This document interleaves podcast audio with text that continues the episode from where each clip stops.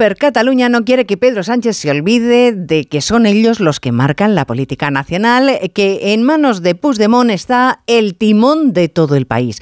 Esta mañana han dado el primer aviso. Van a votar en contra del Real Decreto que la pasada semana modificaba aspectos de la justicia, de la función pública, de la administración local o el mecenazgo. El motivo el motivo que argumentan es que no se ha negociado de manera especial con ellos ni se ha tenido en cuenta alguna de las reivindicaciones históricas de Cataluña, las reivindicaciones diferenciales. Así que ya sabemos lo que viene a continuación si el gobierno no quiere que le tumben ese decreto. Más cesiones para que el fugado esté contento y para que mantenga a Sánchez en la Moncloa. Esa es la virtud de la necesidad de Pedro Sánchez. Onda Cero. Noticias Mediodía.